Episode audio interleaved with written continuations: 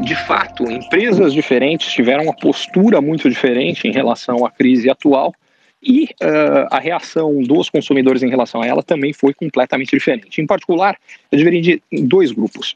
Teve um grupo que já inicialmente, assim que começou a crise, reforçou o ponto das dificuldades causadas, focou em demissão de pessoas uh, falou que era o que tinha que ser feito, que não tinha outra alternativa.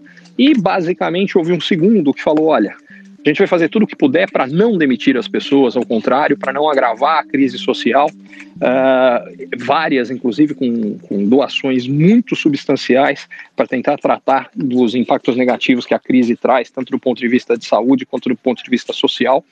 E a reação da sociedade a essas duas posturas distintas foi, como eu pessoalmente acredito que deveria ser, muito diferente.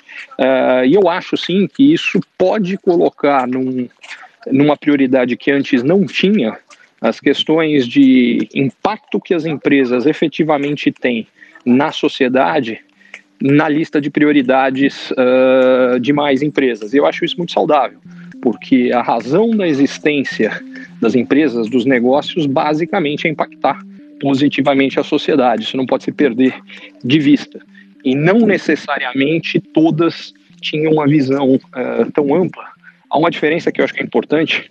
É, tende a acontecer uma, uma polarização entre aqueles que, é, por um lado, demonizam o lucro, e eu acho que isso é um engano.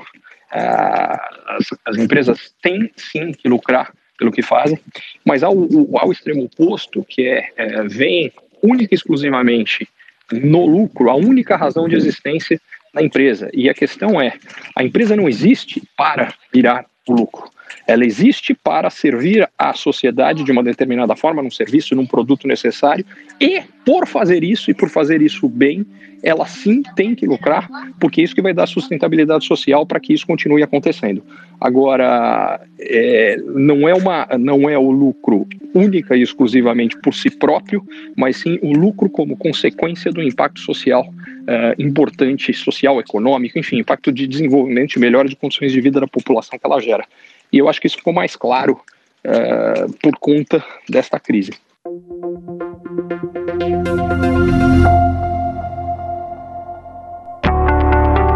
Se você é empreendedor ou executivo e você ou o seu negócio tem encontrado desafios para crescer mais, para ter margens melhores, para obter resultados melhores, para sustentar um crescimento acelerado de antes, para conseguir um novo investidor, para conseguir financiamento para o seu negócio, para fortalecer a sua equipe, talvez a mentoria Ricardo Amorim seja para você. Lá o que eu faço é ajudá-lo a entender melhor as transformações econômicas, sociais, demográficas, tecnológicas que estão acontecendo e, baseado nisso, tomar decisões melhores e montar a melhor estratégia para lidar com o seu desafio específico. Vale a pena você conhecer.